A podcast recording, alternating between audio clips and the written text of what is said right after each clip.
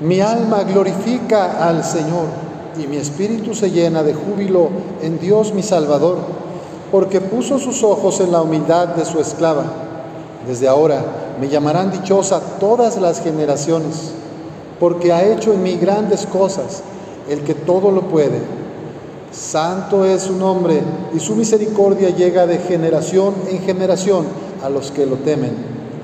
Ha hecho sentir el poder de su brazo, dispersó a los de corazón altanero, destronó a los potentados y exaltó a los humildes.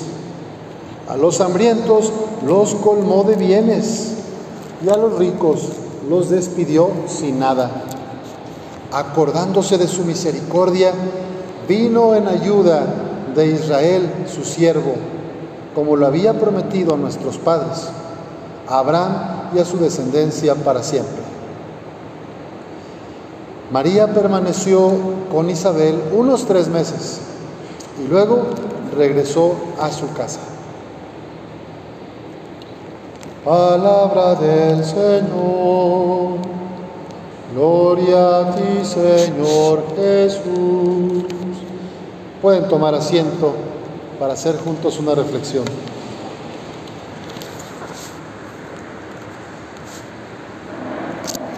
Queridas jóvenes, querido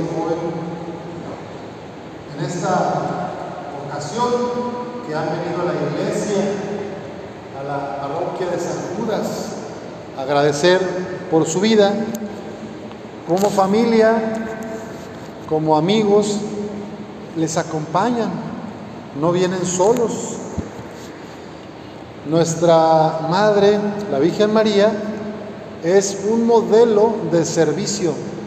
Las familias cristianas requieren que sus miembros sean capaces de hacer equipo. Cuando María se enteró de que su prima Isabel iba a dar a luz, sabía que necesitaba de su ayuda y dejó su casa para ir a, las montañas y por las montañas llegar hasta la casa de su prima, donde estuvo presente en el parto de Juan el Bautista, ayudándola y durante tres meses más le ayudó a su prima. Hoy ustedes vienen ya en una etapa de la vida de mayor conciencia. Ya no son los bebés que trajeron a bautizar chiquitos de brazos o a veces caminando, ¿verdad? Ya no son tampoco los niños de 10 o 12 años que hicieron la primera comunión. Ahora tienen ustedes 15 años. Es la puerta de entrada a la juventud. Es importante que se hagan conscientes de las responsabilidades que tienen en su familia, de poder ser como María, servidoras y servidores de los hermanos, de los papás, del barrio, de los vecinos. Nuestra Madre, la Virgen, es un modelo de misionera. Fíjense que los jóvenes, algunos jóvenes de hoy, están tan metidos en los celulares que parece que están como anestesiados, ¿verdad? Como que no saben qué pasa alrededor.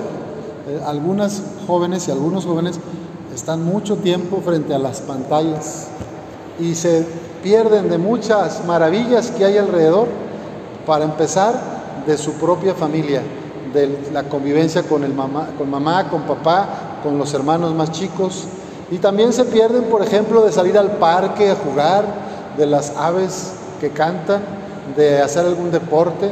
Entonces tenemos uno de los niveles más grandes de depresión en los jóvenes y en adolescentes de los últimos tiempos. Está comprobado que a mayor exposición a celulares, mayor nivel de ansiedad y angustia y depresión. Entonces necesitamos el aire libre, necesitamos la convivencia familiar, necesitamos que, que veamos animalitos caminar, hacer algún deporte. No digo que esté mal tener celulares, está bien tener celulares y tener redes sociales, está bien, pero hay que poner, aprender a poner un límite, ¿verdad? Voy a verlo una hora, redes sociales una hora en la mañana, mi correo electrónico otras redes en la tarde otra hora y listo.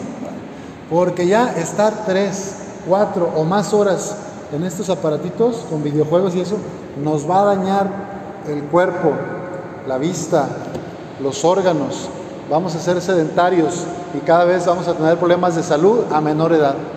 Levante la mano, ¿quién tiene aquí un abuelito que ya pasó de 80 años? A ver, ¿ustedes tienen algún abuelito mayor de 80 años? ¿O mayor de 70? No, ya no tienen abuelitos. Anda, entonces están muy jóvenes. Sus abuelos, ¿quién tiene abuelos de 60 años aquí?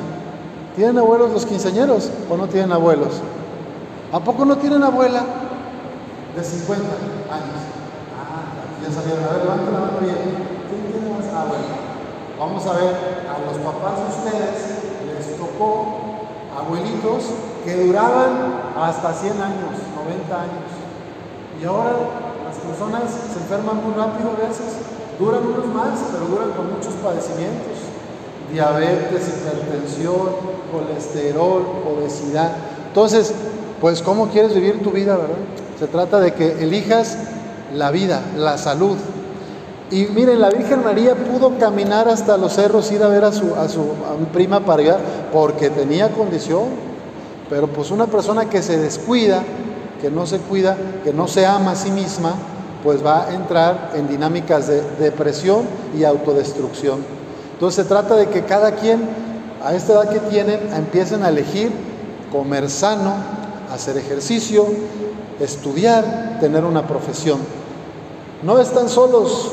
En primer lugar tienen aquí a Jesús, el Sagrado Corazón de Jesús los va a acompañar siempre. En segundo lugar está la Virgen María, nuestra Madre, que les va a proteger en el camino de su vida, en sus decisiones. Y ahora les pido a los cuatro que se pongan de pie, párense los quinceañeros y volteen hacia atrás, miren, volteen allá hacia donde están las bancas dense la vuelta entera. Pues ahí tienen, después de Jesús y de la Virgen María, tienen a su familia. Estas personitas que les acompañan y muchos que no han podido venir, los van a respaldar, están con ustedes. No están solas, no están solos. Así que tengan siempre ese cariño y aprovechen todo lo que les apoyen sus padres y abuelos. ya se pueden voltear para acá. Puede pasar la quinceañera que falta, bienvenida. Fíjense, si ustedes no aprovechan la oportunidad de estudiar que les dan los papás, pues están desaprovechando mucho. Necesitamos jóvenes listos como ustedes que sean los profesionistas de 5 o 10 años más, que resuelvan estas problemáticas tan grandes como la del agua, que ya no hay agua en la laguna. ¿Cómo vamos a enfrentar esos retos? La distribución del agua como la de los derechos de las mujeres, tantas niñas, adolescentes y, jóvenes que son levantadas, secuestradas, extorsionadas. Necesitamos abogados, expertos en ingeniería ambiental, expertos en salud, en nutrición, en psicología. Así que vamos a pedirle a Dios que les permita a ustedes descubrir su vocación. ¿Qué es lo que me apasiona a mí? Pregúntale a Dios, ¿qué es lo que a mí me gustaría hacer? ¿Qué es lo que más me apasiona? para servir en la iglesia y en el mundo.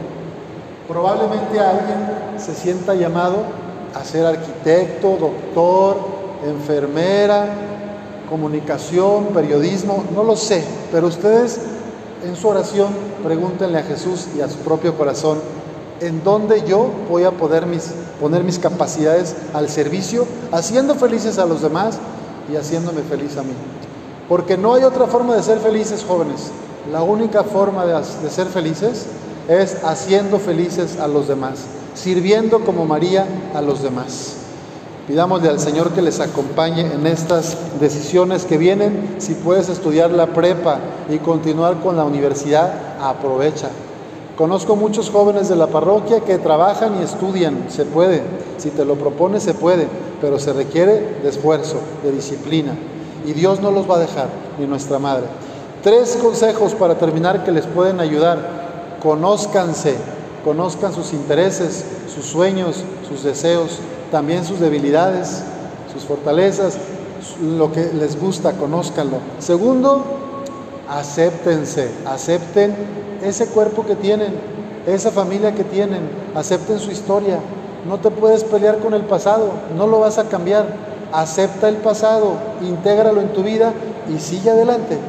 Lo que ya pasó no se puede cambiar, así que acepta tu historia, acepta tu vida, acepta tu cuerpo, tu forma de ser y eso te va a ayudar a no sufrir en vano, porque quien se la pasa atrasado, atorado en el pasado, sufre demasiado y no lo puede cambiar. Acéptense y acepten todo lo bueno que tienen. Y tercero, supérense. Conocerme, aceptarme y superarme.